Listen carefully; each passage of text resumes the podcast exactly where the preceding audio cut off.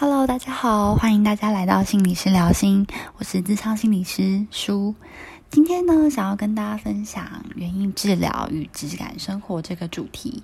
那不知道大家有没有一种感觉，就是当你走到大自然，或是就是去个公园散步，看看花花草草，然后就可以莫名的感觉到心情很放松，或是有一种疗愈的力量这样子。那今天就想要来跟大家分享，在以园艺为焦点，以园艺为一个媒介，作为心理治疗的一个方式，也就是园艺治疗。那首先先谈谈园艺治疗的定义。园艺治疗跟园一般的园艺有什么不同呢？其实它们最大的差别呢，是园艺治疗是把焦点放在人身上，而不是植物身上。那一般园艺呢，可能我们比较常见的一般园艺呢，就是我们要很。着重在植物的本身嘛，我们当然会希望我们所种植的植物是长得很漂亮、很好的，那甚至是要可以卖钱出去的那个样子，而不是可能快枯萎了、快要怎么样的。所以我们的焦点都是放在植物的身上。那园艺治疗很不一样的地方在哪里呢？园艺治疗很不一样的地方在于，它把焦点放在人身上，也就是从事园艺活动的这个人，他所感所想是什么。所以，园艺治疗更明确一点的定义呢，其实是运用植物或是园艺的活动来达到人的身心健康。那包括心情上的比较舒服啊，或者是精神状况的一些比较症状的缓解啊，或是单纯的一个情绪的宣泄的管道。那刚好我前阵子呢参加了一场就是园艺治疗的一个研习，所以也就可以有今天跟大家分享的一个内容这样子。那特别印象深刻的是，我们来上课的是一个精神科的医师。那为什么精神科医师会想要把就是他的心力投入到园艺治疗？当然，他原本还是有自己的门诊啊，开药的门诊。那为什么他会想要把心力放在园艺治疗？是我一直都很好奇的。那刚好这个精神科医师他也分享了他的。投入在园艺治疗的一个初衷，就是我们的精神科的用药，就是不管你今天是忧郁症啊、躁郁症啊，或是其他的心理疾病啊，那它在药物上的使用是有一定的帮助的。但那个帮助呢，仅仅止于就是可能你原本是五十分的状态，那你透过药物把你拉到六十分的一个及格。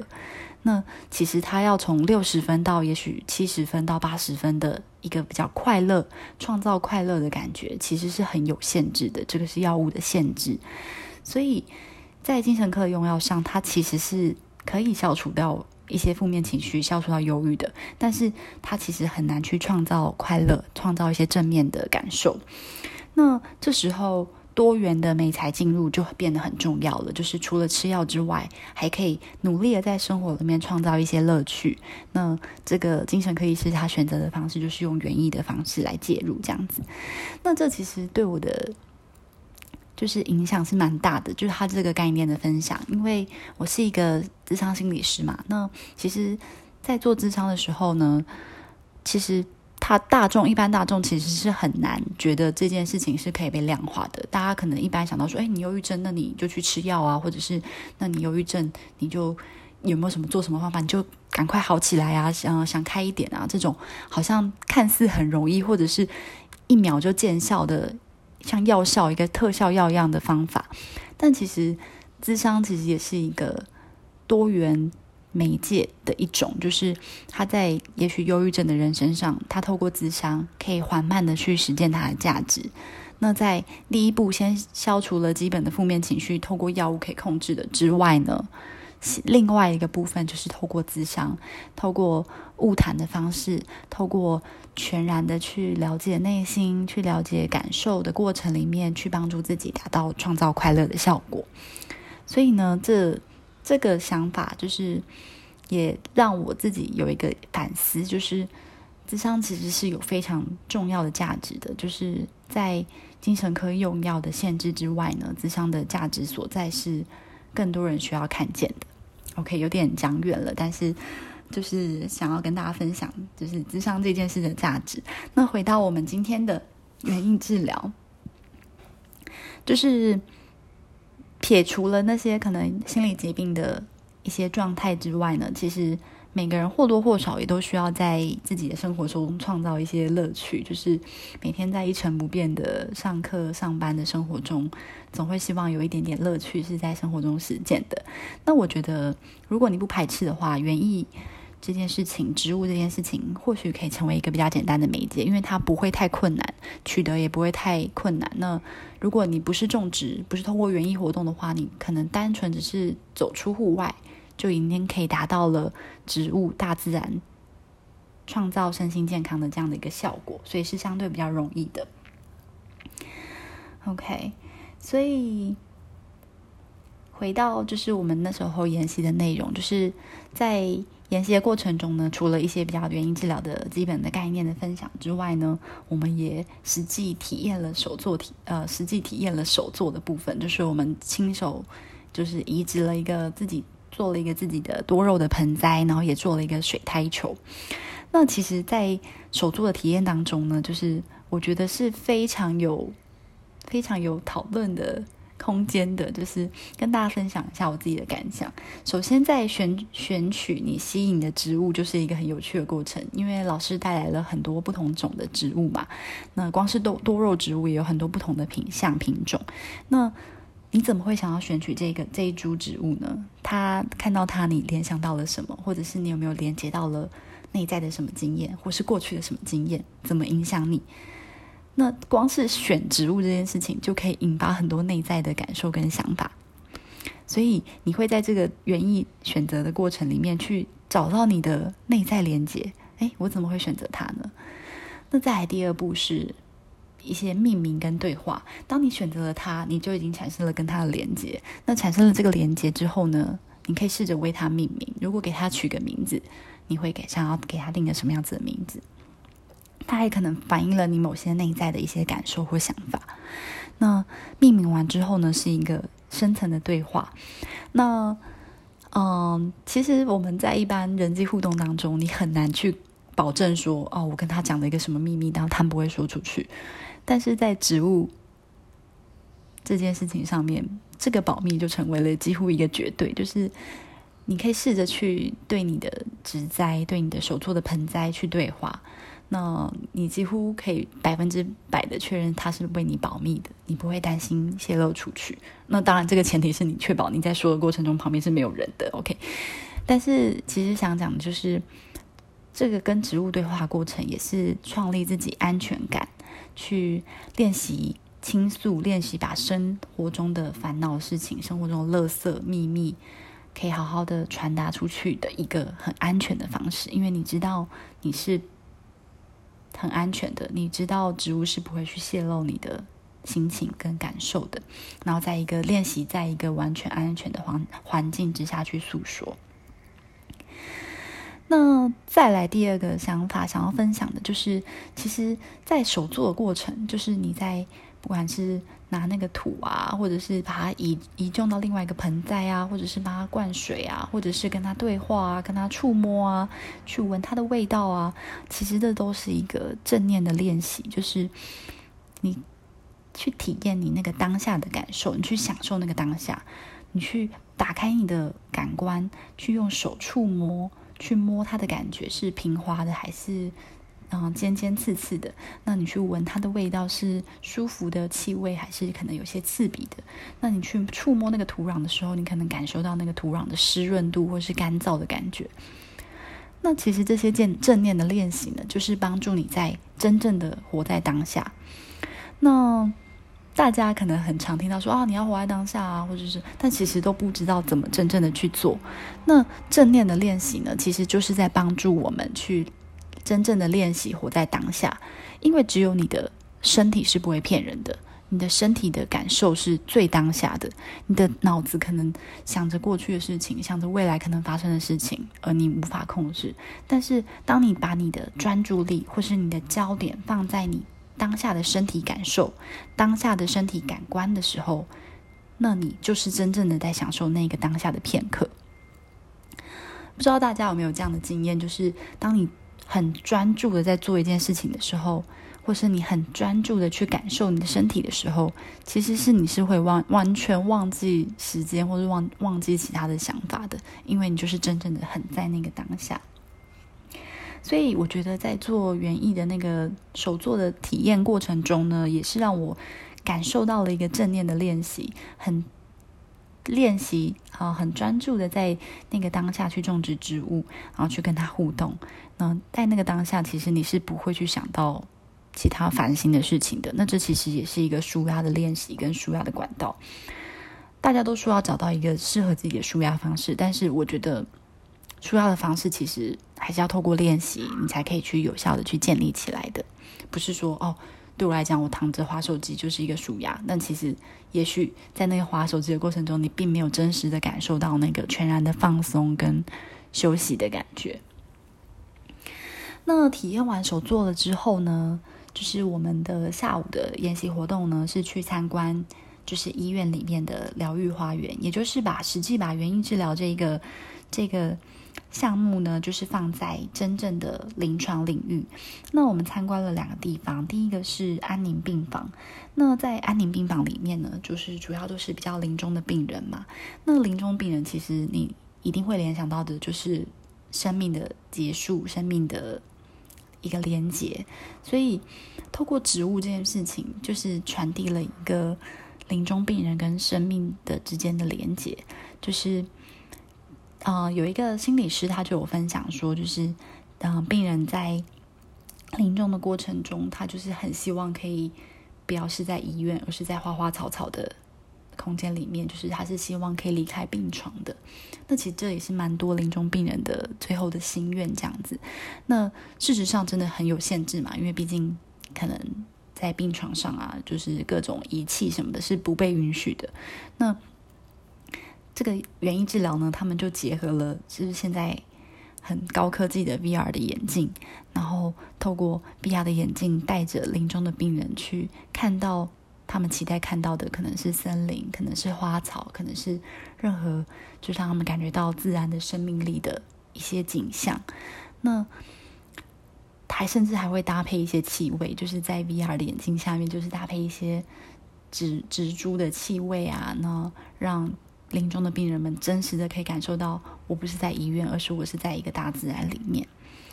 那我自己感觉到这是一件非常有意义的一个过程跟活动，因为我们其实很难在很难决定我们临终的时候我可以在哪里，但是却可以依靠着一个园艺治疗的实际的运用，然后满足就是临终病人最后的心愿。我觉得这是非常。非常感动的，那甚至有些植物，就是是可能他们的遗族，就是临终病人的家人，就是到医院来，就是开始自己种植的，就是家人自己带来医院种植。他们有一个疗愈的花园，那自己种植的。那到病人真的离开之后，那个植物呢，那个家人就把它带回家了。那可能也就是一个心灵上的安慰，就是虽然。家人离开了，但是这个生这个植物这个生命力还是会持续下去。那我自己参观完了整个临终就是安宁病房的疗愈花园，我自己感觉到是一个很富有生命力，然后你也会对生命有不同的诠释、不同的理解的一个疗愈花园。然后你可以在里面发现很多很有趣的小故事，然后很感动的故事，然后还有。很多心理师，很一些心理师在里面很努力的过程。那这是我们参观的第一个是安宁病房的疗愈花园。那第二个参观的是精神科的日间照护中心。那在精神科日间照护中心呢，就是他们很有趣，就是因为精神科的一些病患嘛，他们在白天的时候，就是心理师啊或护理师啊，就会在医院帮他们安排不同的课程。可能早上要去看电影啊，下午要上课啊，然后那其他的时间要做什么事情，他们是有一个日间照护的课程的。那园艺治疗也被纳入他们一个很重点的一个课程，就是护理师呢帮他们分组，然后可以分小组去种植一些可以食用的植物。那整个就包括了有种植跟收成的过程，他们可能就会选择像空心菜啊、丝瓜啊、茄子啊、辣椒啊等等的，那这些比较好种植，然后又可以有收成的一些植物。那其实这个园艺治疗活动呢，就不只是让他们小组的，就是。成员可以彼此互相帮助之外呢，他们也可以在照顾过程、选择植物的过程中去获得人生的掌控感，获得自我的控制感。因为其实通常精神科的病患就是会在日间照护中心的，通常在生命中是选择权或掌控感是相对较少的，所以能在他们这些课程里面去练习，去。让他们找回他们生命中的掌控感，甚至可以在照顾另一个生命的过程中去培养他们的成就感跟责任心。这件事情其实是非常有意义也非常重要的。那当然，就是又回到园艺治疗的一个很重要的焦点身上，就是他的把焦点放在人身上，就是人可以从这个植物或是从这个园艺活动里面获得了什么。得到了什么，就是对他来讲是有意义的东西。那植物的本身或园艺活动的本身，就是一个很大的辅助的媒介。所以，就是当我们亲自去，就是去参观他们的精神科的，就是花园的时候，就是他们的小菜园，就是也种了很多的可以食用的植物嘛。那他们甚至就是收成了这些植物之后呢，就还会可能。在护理师的协助下，可以卖给医生。那当然，精神科的医师们也都有些就是还蛮捧场的，也很愿意支持他们在这个过程中得到他们应有的收获。那这其实是一个一连串的过程，就是从种植植物到收成，到可以去掌控自己的生命力，去培养自己的责任心，到最后可以换来一些些比较微薄的报酬。我觉得这是都是协助精神科。就是日间照护的伙伴的那个病患们一些很有帮助的一个课程，这样子。那当然，这边就补充一点，就是所谓疗愈花园跟一般的花园有什么差别？其实是不一样的哦。大家不要觉得可能你路边看一个公园的花园，它就是可以称作为疗愈花园。那一般而言，就是疗愈花园至少要符合有隐秘性。那它就是可能在一个花园里面是有一个可以两两、可能谈话的一个小小的空间，是一个安全的空间，有一个小小的隐秘性。那再来还有一个就是生态性，就是那医院里的心理师特别跟我们分享说，他们会刻意的保留一些杂草。杂草，然后在疗愈花园里面，让就是整个花园里是更有生态性的，而不是像一般花园，就是在园丁的修整之下都是非常整齐，然后都长得非常一致的。他们会刻意保持保留那个生态性，去让它展现就是园艺本身的生命力的。那包括可能无障碍的空间啊等等的，就是要达到疗愈花园的，就是条件，其实也不算太容易，所以就是。当医院里面愿意投入这样的经费去在园艺治疗，然后在园疗愈花园里面，我就觉得是非常值得被肯定的。OK，那我自己参观完整个医院去实践园艺治疗的过程之后呢，我其实是有蛮多感想的，因为我觉得园艺这件事情呢，其实是把整个生活、生命到生态这三个东西紧密的结合了，每个人都。人生在世就是要生活着嘛，那生活中如何去创造一点点乐趣？那在这个乐趣之中呢，去感受到植物的生命力。那感受到这植物生命力，你就会发现，哎，原来人跟植物都是活在同一个生态里面。你会对于整个生态、整个生命有更大的感触，会有一种人终将要回归到自然的一种想法。那这也让我联想到了一些丧葬的方式，像是树葬啊、火葬啊、土葬啊、海葬啊，都是，就是他们有一种都是最终都要回归到这个生态，回归到这个大自然的感觉。所以，当你有这样的想法的时候，好像去触发了一种生命一个更高层的领悟。嗯，大家如果对于心理学稍微有一点点了解的话，大家都知道我们人的意识就分成意识，然后我们无法察觉的潜意识。那弗洛伊格、弗洛伊德说的嘛，那还有就是荣格说的集体潜意识。那这边在原因治疗里面，就是甚至也有一些比较有名的学者，他提出了在集体潜意识的之下是一个生态的潜意识，就是人生而在世，在这个环境之中，人跟环境的一个更深层的一个意识。那这个意识呢，会让我们觉得其实。终将是一体的，你就不会有一种好像对生跟死这么决断、那么、那么就是执着或是害怕的那种感觉。所以，这种对于生命的体悟呢，有一种是好像你在心灵上更有一些寄托了，然后也少了更多的害怕跟不舍，而是一种。放宽心的感觉，然后去努力的坦然，然后更自在的去感受整个生命的过程。我觉得这边就有点稍微的连接到一些灵性的概念，就是好像更宗教、更灵性了。但是其实，如果回到我们原意或是生命力的本身，就是还是可以感受到那个，就是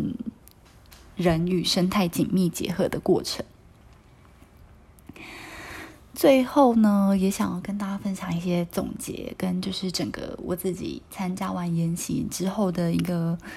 对于原因治疗的一些看法，然后一些反思这样子。那其实现在其实已经有太多太多研究去佐证绿色植物对于就是不管可能出院的天数啊，甚至止痛药的用量啊，护理师的一些记录啊等等，都有显著的差别。哦，这边指的绿色植物不是说你只要把墙壁漆成绿色的，而是真实的一个园艺植物是有效果的。那在园艺治疗为什么可以发挥它的疗愈感受、疗愈力？我觉得跟就是它的高峰经验。就是你专注专注在做某一件事情的过程中，很开心的感觉，觉得时间过得很快，不想停下来的感觉，其实都是有点类似的。当你在投入一个园艺治疗的过程中，你是非常专注在当下的，所以你也可以更可以去享受那个片刻，而就是感觉到舒压跟放松的效果，这样子。所以呢，回到我自己内在的话，我会希望自己。每天多多少少都提醒自己，可以给自己一个正念的片刻。这个正念就是我刚刚讲的，去着重在自己的感官感受下，然后来去体验质感生活这样子。这个植是植物的植，因为参加完研习之后，我也带来带回来了几盆植物，那就希望这几盆的植物呢，可以也持续的在我的办公室守护着我。然后我也会持续的练习，去跟它对话，练习在。照顾植物的过程中，去体验生命与生命之间的连接跟互动，这样子。OK，今天呢，跟大家简单的分享自然疗愈力、园艺治疗的一些概念。那如果你喜欢的话，也欢迎继续锁定我之后的节目。那今天的节目就到这里喽，谢谢大家，拜拜。